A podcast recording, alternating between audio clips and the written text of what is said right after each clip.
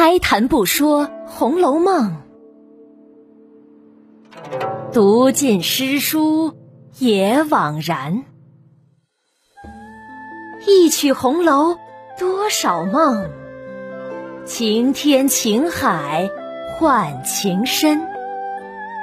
欢迎收听一米讲红楼，讲给大人的一部传奇小说。第六十集，见西凤，贾瑞起淫心。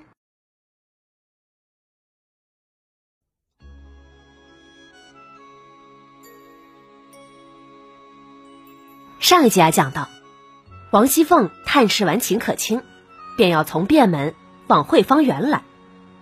才进了园子，见那菊花盛开，白柳依依，小桥流水叮咚响，暖日流光。蟋蟀鸣。东南方向啊，有几处依山而建的高台；西北面呢，又有三间临水的小亭。整个院子错落有致，别有风味。凤姐儿欣赏着美景，心情啊开朗了不少。正走着，猛然从假山石后走过一个人来，向前对凤姐儿施礼。给嫂子请安了。凤姐儿猛然见了，吓了一跳，退了一步，这才看清来人。哎呀，这不是瑞大爷吗？嘿嘿嘿，嫂子，难道连我也不认得了？不是我是谁呀？嗨，不是不认得，猛然一见，哎呦，没想到瑞大爷在这里呢。嘿嘿嘿。也是活该，我与嫂子有缘。我刚才呀偷偷离了席，本想在这个清静的地方散一散步，不想就遇见嫂子也从这里过，如此巧，岂不是有缘吗？说着，还拿眼睛不住的往王熙凤身上看。这瑞大爷是谁呀？正是贾瑞，家属署长。贾代儒的孙子，和贾琏、宝玉是一辈人。上次在闹学堂中出现过一次，就是那个爱占便宜、没品行的学长。王熙凤是多聪明的人呢，见贾瑞那色眯眯的眼睛不住的往自己脸上、身上看，心中啊自然明白八九分了，心里恼怒。可是毫不外露，还假意笑着，哈哈哈怨不得你哥哥时常提起你，说你很好。今儿见了，听你说这几句话，就知道你是个极聪明和气的人了。这会子呀，我要到太太们那里去，不能和你说话了。等得闲了，咱们再说话吧。贾瑞听王熙凤这样说，马上。开始胡说起来，嘿嘿嘿，嫂子什么时候得闲呢？我去给嫂子请安去。可我就怕我去了，嫂子觉得自己年轻，不肯轻易见人呐。嗨，一家子的骨肉，说什么年轻不年轻的话，你只管来就是。贾瑞听了，哎呦妈呀，整个人都要飘起来了，想不到。自己今天竟然有了如此奇遇，艳福要来了。他越发眯着眼来看王熙凤。王熙凤见他行为不像话，就拿着手帕一挥：“你快入席去吧，小心他们拿住你罚你酒。”贾瑞心里狂喜：“哎呦，这凤姐儿还如此关心我呀！”怕我被罚酒，嘿嘿嘿嘿身子自然酥麻了半边，恋恋不舍的边走边回头看。凤姐儿呢，也故意把自己的脚步放迟了些。见贾瑞去远了，才咬着牙，心里暗骂：“哼，这才是知人知面不知心呢，哪里有这样禽兽的人呢？他如果这样……”什么时候叫他死在我手里，他才知道我的手段。哼！贾瑞的出现，让王熙凤刚刚转晴的心情又转了阴，快步想离开此地。刚转过了一重山坡，见两三个婆子慌慌张张的走来，见了凤姐儿，赶紧施礼。我们奶奶见二奶奶还是不来，急得不得了，叫奴才们又来请奶奶来了。凤姐儿深吸了一口气，平复了一下心情。嗨，你们奶奶呀，就是这么急脚鬼似的。说着，两拨人合成一拨，慢慢的走着。王熙凤问。戏唱了几出了？有八九出了。说话之间，已经来到了天香楼的后门，见宝玉和一群丫头们在那里玩呢。凤姐拍了拍宝玉：“宝兄弟呀，别太淘气了。”“不会的。”宝玉答应着。有一个丫头在旁边一指。太太们都在楼上坐着呢，请奶奶就从这边上去吧。凤姐听了，款步提衣上了楼，见尤氏啊已经在楼梯口等着了。尤氏见王熙凤上来，笑着：“哎呦，你们娘俩呀也忒好了，见了面总是舍不得分手。你呀，明日就干脆搬来和他一起住得了。”快坐下吧，我先敬你一大盅。王熙凤笑着来到邢夫人、王夫人面前行了礼，又和尤氏的母亲寒暄了一下，这才同尤氏坐在一张桌子上吃酒听戏。尤氏拿过戏单递给王熙凤：“你点出戏吧。”“嗨，亲家太太和太太们都在这里，我如何敢点呢？”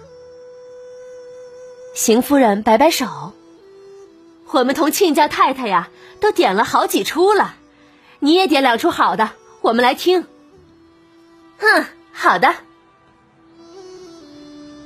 凤姐儿立起身来，答应了一声，才接了戏单，从头看了一遍，点了一出《还魂》，一出《弹词》。点完以后，递过戏单去说。现在唱的这双关告唱完了，再唱这两出也就差不多了。王夫人点点头，可不是呢，也该趁早叫你哥哥嫂子歇歇，他们心里呀又有事儿。尤氏自然客气，太太们又不常过来，多坐一会子去才有趣儿，天还早呢。凤姐站起身来。往楼下一看，问：“爷们都哪儿去了？”旁边一个婆子回话：“爷们刚才去宁熙轩了，带了吹拉的去那里热闹吃酒了。”凤姐儿眉头一皱：“哼，在这里不方便，背地里呀又不知道干什么去了。”尤氏一拉他：“嗨。”你赶紧坐着吧，哪里人人都像你这么正经呢？于是啊，大家说说笑笑，点的戏都唱完了，这才撤下酒席，摆上饭来。吃完饭，一起出了园子，到上房里坐下，吃了茶，这才叫预备车。邢夫人、王夫人等向尤氏的母亲告了辞。尤氏率家里的婆子媳妇们送了出来。贾珍已经率领众子侄都在车旁侍立，等候着呢。见了邢王夫人，赶紧施礼：“二位婶子，明天还过来逛逛吧。”王夫人摆摆手：“罢了，你们也累了。我们呢，今日整坐了一天，也乏了。明日啊，都歇歇吧。”于是都上车去了。跟着人后面的贾瑞，在人群中时不时拿眼睛来盯着凤姐看，凤姐只当没有看见。李贵拉过马来，宝玉骑上，随了王夫人也去了。贾珍和一家子的弟兄子侄吃过了晚饭，大家这才都散了。到了第二天，宁国府啊，自然还是要热闹一天的，不必细说。此后啊，凤姐儿时不时亲自来看秦氏。秦氏呢，也有几日好些，也有几日仍是这样。贾珍、尤氏、贾蓉为他这病情很是心焦，可也没有办法，只能养着。再说贾瑞。自从在宁国府见了王熙凤，那一颗心呐就拴在了王熙凤的身上。几次来荣国府这边要给王熙凤请安，偏偏每次来王熙凤都不在，去了宁国府那边了。越是这样啊，贾瑞这心里越是猫抓的一般，心里痒痒的。白天想着凤姐儿，晚上思着凤姐儿，渐渐的。就有了单相思的症状，这对他是福还是祸呢？咱们下集呀再继续讲。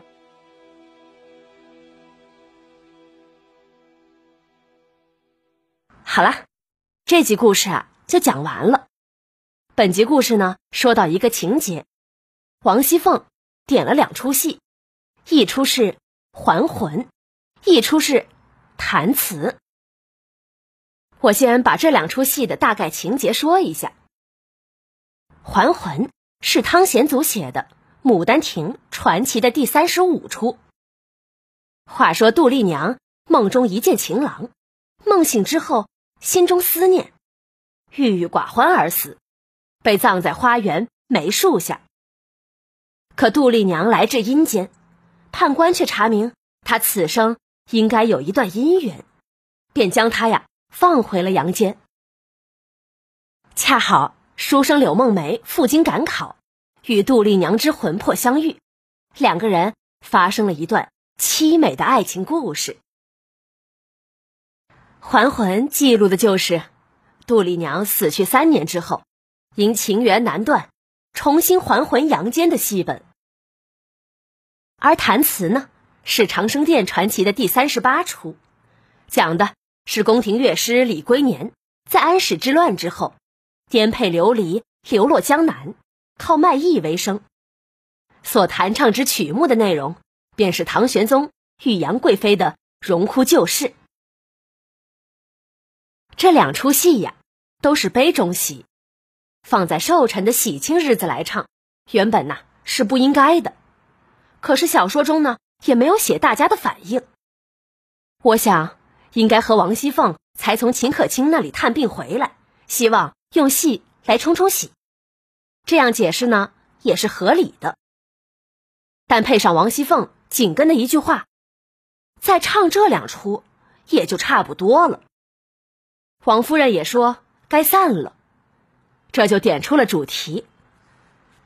不管怎样的回光返照，不管如何的昔日繁华，到头了。都是一场梦而已。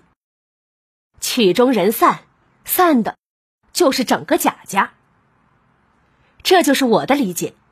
对此，你有什么理解呢？欢迎大家说出自己的想法。就像一千个读者就有一千个哈姆雷特一样，读《红楼梦》啊，同样如此。每个人对《红楼梦》都可以有着不同的理解和解读。好了，如果。你喜欢一米播讲的这部作品，可以在收听到的平台上点击订阅，这样就能收到更新的消息了。也可以来我的微信公众号“米德故事”中交流。米是大米的米，德是得到的德。还有一点，播讲不易，特别是免费播讲啊，更是不易。我是真心的希望能够通过免费的播讲，让更多的人。都可以不用花钱就能听到这部中国文学巨作，所以也请你能够动动手指做个好事，发个朋友圈，推送几个微信群吧，咱们共同的把这部免费的作品推荐给更多的人，邀请大家一起走进《红楼梦》的世界，一起来传播中华民族的文化瑰宝。